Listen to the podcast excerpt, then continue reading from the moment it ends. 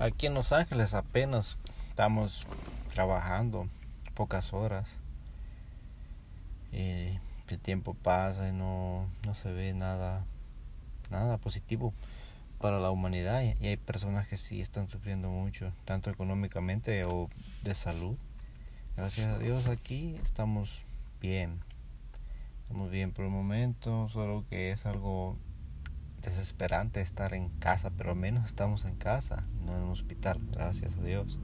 Y eso es algo para empezar hermoso, grande, lo más bonito que puede tener uno ahorita, lo más valioso, poder estar en su casa con salud, poder hacer lo que uno quiere, salir a dar una vuelta en el carro, pues, no andar caminando en las calles, porque sí, hay mucha gente que no está respetando las decisiones de los gobiernos y no están usando máscara.